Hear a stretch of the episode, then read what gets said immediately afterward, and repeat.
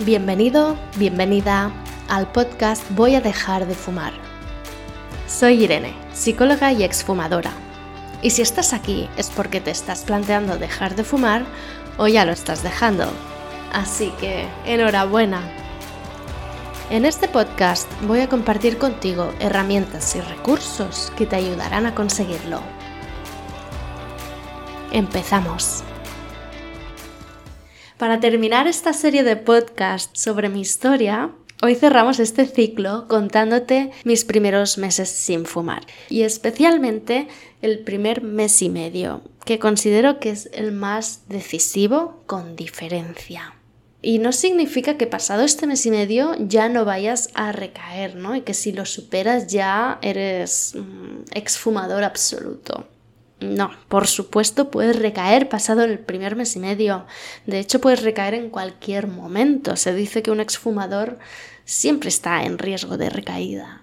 Pero sí que es cierto que superada la primera etapa del síndrome de abstinencia, ya has superado la parte más difícil, ¿no? La parte donde más se sufre. Con lo cual, pues es la que seguramente mm, es más delicada.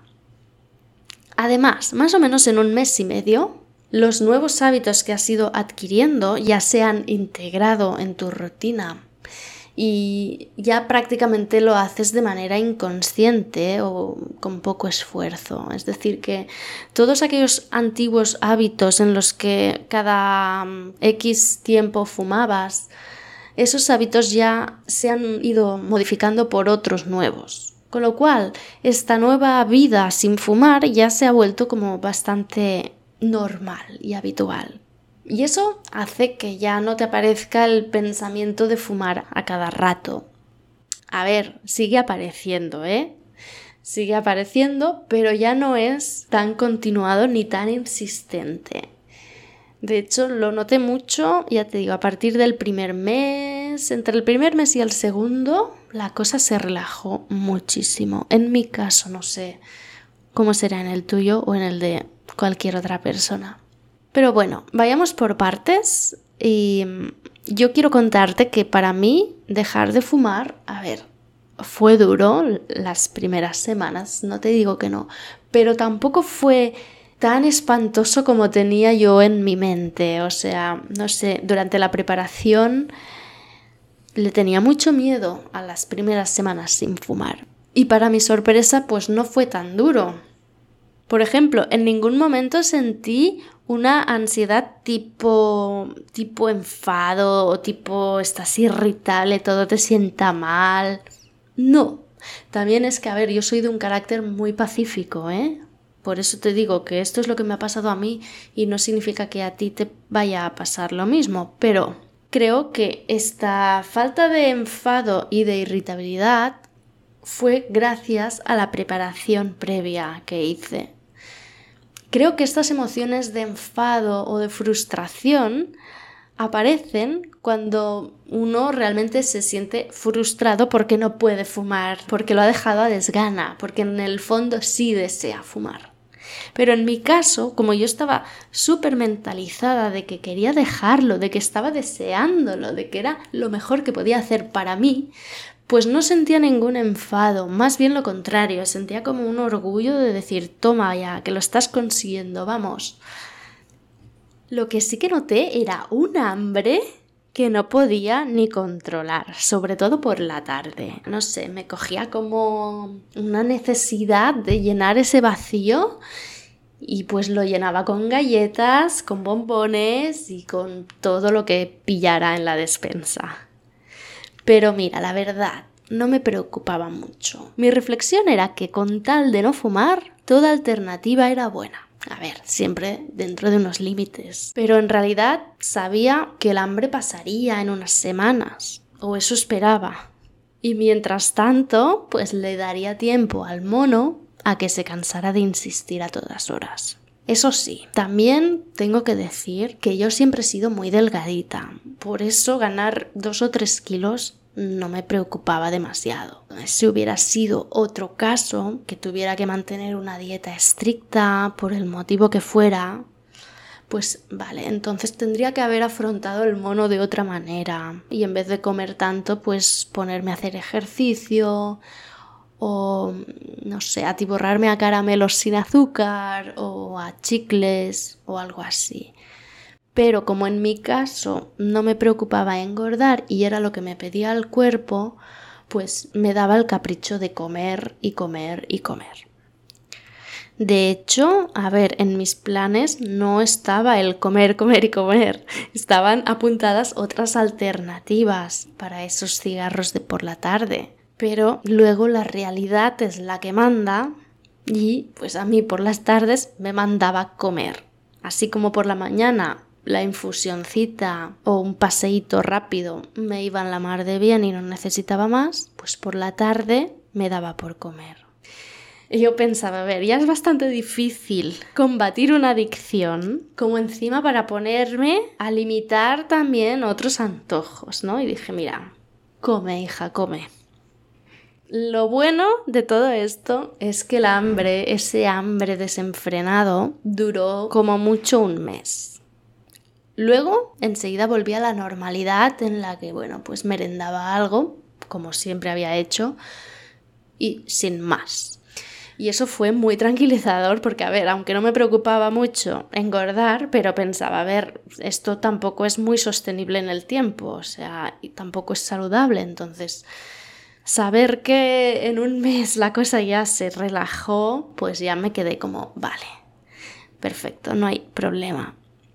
Además eso significaba que la fase más dura del mono estaba superada, ¿no? Ya había dejado atrás esa parte como más insistente y más ansiosa de la abstinencia. Y también quiero decir con esto que ese hambre desmesurado tampoco, si lo sientes tú también, tampoco te ha de asustar en plan, ahora que me he desenganchado del tabaco me voy a enganchar a comer como como una posesa. No, no creo que te ocurra.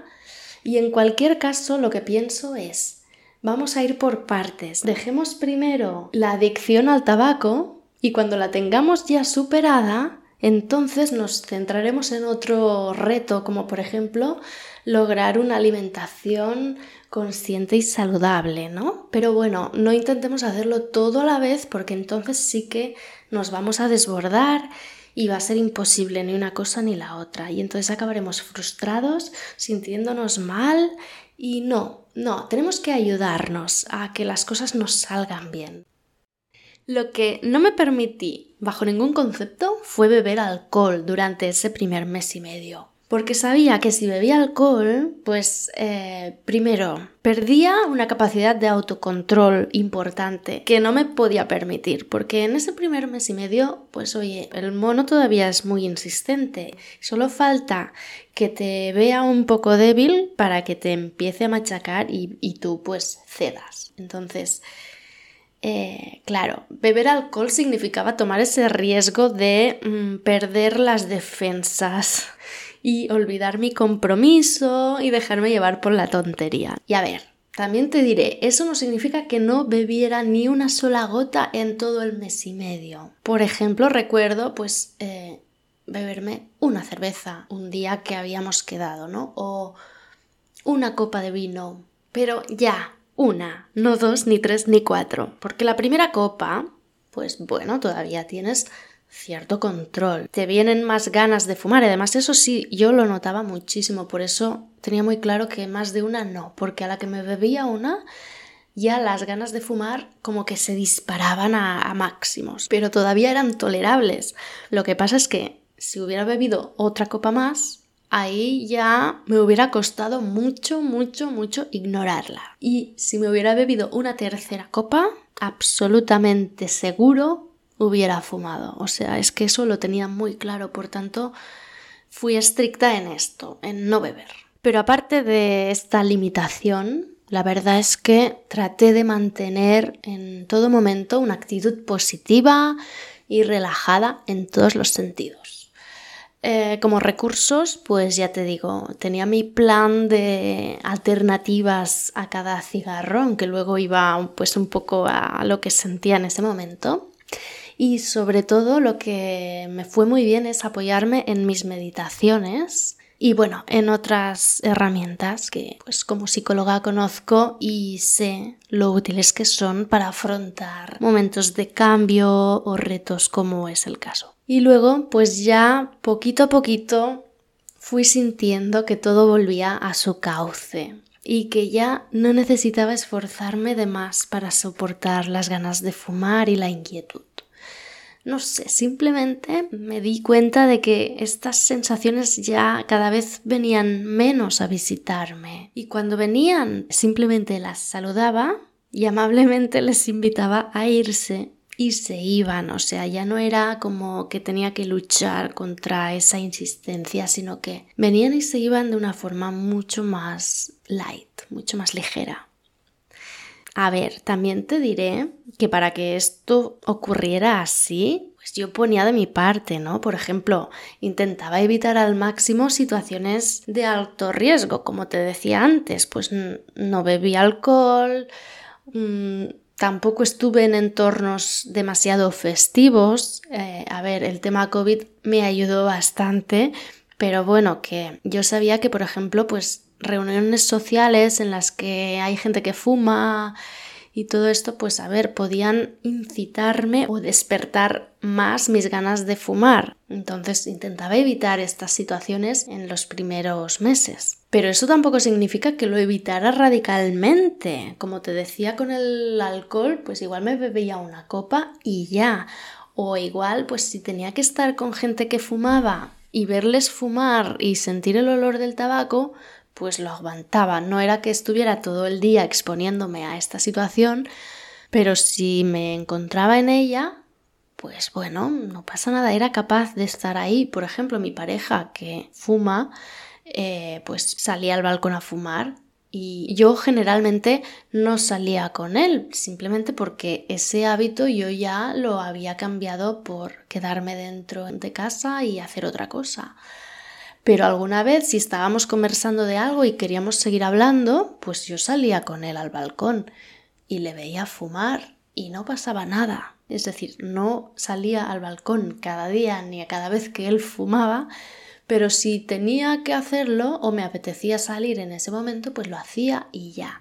Lo digo porque reprimirse demasiado tampoco es bueno, ¿no? Porque tampoco te expones a situaciones que, bueno, hay que irse acostumbrando, porque Em, seguirá habiendo gente que fuma y fumarán delante de ti, ¿no? Y tienes que irte acostumbrando a, ser capaz de soportarlo. Pero tampoco te expongas a lo loco y menos los primeros meses porque vas a sufrir y es muy probable que termines cayendo en la tentación.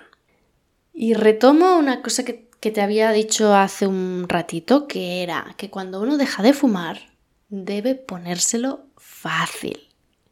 Y ponérselo fácil, pues significa darse algunos permisos, como en mi caso fue con la comida, siempre que esos permisos te ayuden a conseguir lo que estás buscando, ¿no? Que en este caso es dejar de fumar. Y por otro lado, pues lo que decíamos, no exponerte a cosas que realmente sabes que no vas a poder controlar que no, no, podrás controlar ahora porque estás todavía vulnerable. Quizá dentro de tres meses, de cinco meses, sí podrás soportarla porque estarás en, otra, en otro nivel ¿no? de, de control sobre esta situación. En este sentido, por ejemplo, hay gente que me pregunta, oye Irene, ¿y tú qué crees que es mejor? ¿Dejo un paquete de tabaco encima de la mesa para verlo cada día, ¿no? Y, y entonces poder decidir cada día que elijo no fumar, aún pudiendo hacerlo. Y yo sinceramente, si te preguntas esto, te diría, no, no lo hagas. No dejes tabaco a tu alcance y menos si vas a estar sola y nadie te va a ver, porque, a ver, si le has dicho a todo el mundo que no vas a fumar, pues evidentemente también hay otra gente que te dirá, eh, cuidado, no fumes. Pero si estás ahí solo con el tabaco y el tabaco te está mirando y te está diciendo, mmm, fúmame, fúmame, y, y tienes un mal día, pues es muy posible que la mayoría de días puedas mirar al tabaco y decirle, elijo no fumarte. Pero siempre va a haber algún día que desgraciadamente pues estés de mal humor por algo que ha pasado, o súper estresado, o yo qué sé, que estés más débil, más vulnerable, y entonces el tabaco te dirá, mmm, soy la solución a todos tus males. Y tú te lo vas a creer, porque estarás vulnerable y te dejarás llevar. Y dirás, va, por uno no pasa nada. Ya la hemos liado. Entonces mi recomendación es no te pongas tentaciones porque sí, ¿vale? O sea, evita las situaciones de riesgo, evítalas. Ya habrá tiempo para exponerte a cosas más complicadas. Y de nuevo vuelvo a decir que no vayamos al extremo, ¿no? Eso no significa que no puedas tener un paquete de tabaco delante y soportarlo perfectamente. Yo de hecho, te diré, mi pareja, que a veces es un poco cabroncete, a veces cuando él iba a fumar me sacaba un cigarro para mí y me decía, toma, ¿quieres? Y claro, es una situación como que dices, a ver, ¿me estás vacilando? Y sí, me estaba vacilando, ¿no? Entonces yo qué hacía? Pues vacilarle todavía más y decirle, ah, sí, gracias. Y me ponía el cigarro hasta en la boca, me lo llegaba a poner, sin encenderlo, por supuesto, ¿no? Pero era como para decirle, no, no me vas a provocar, o sea, yo tengo muy claro que he dejado de fumar y que no voy a fumar. Y te voy a vacilar si tú me vacilas a mí, ¿no? Y a ver, tengo que decir que esto me lo hacía en momentos en que sabía que estaba con la situación bajo control. Si me hubiera dado un cigarro en un momento que estaba yo como en medio de algún problemón, pues igual le hubiera dicho, sí, sí, dame que me lo enciendo. Y ya no me lo hubiera ofrecido, ¿no? Obviamente, porque él ya hubiera visto que ahí no había, no tenía capacidad de, de controlarlo. Pero me refiero a que, a ver, llegará el momento en que serás capaz de eso, de coger un cigarro y vacilar con el cigarro en la mano y no tener ganas de encendértelo. O incluso teniendo ganas de encendértelo, ser capaz de decir, no lo voy a hacer. ¿Vale? Pero tienes que saber tus límites y tienes que conocerte bien a ti y saber en qué momento estás como vulnerable o en qué momento tienes todo bajo control. Y bueno, no quiero enrollarme más. Eh, espero que estos tres capítulos te hayan ayudado primero a conocerme un poquito más y espero que también a motivarte a dar el paso de, dejar de fumar y que te lo estés ya planteando seriamente. Mm, mi idea es seguir con más capítulos y en ellos ya dejar un poco de lado mi historia y concentrarnos en temas pues un poco más de interés general relacionados siempre con el tabaco y con el proceso de dejar de fumar. Hablaremos de, por ejemplo, cómo funciona la adicción al tabaco, qué son las recaídas y cómo evitarlas, algunas estrategias para sobrellevar mejor este proceso, cómo generar nuevos hábitos, y bueno, todos estos temas te esperan en los siguientes episodios, así que espero tenerte aquí conmigo. Muchas gracias por llegar hasta aquí.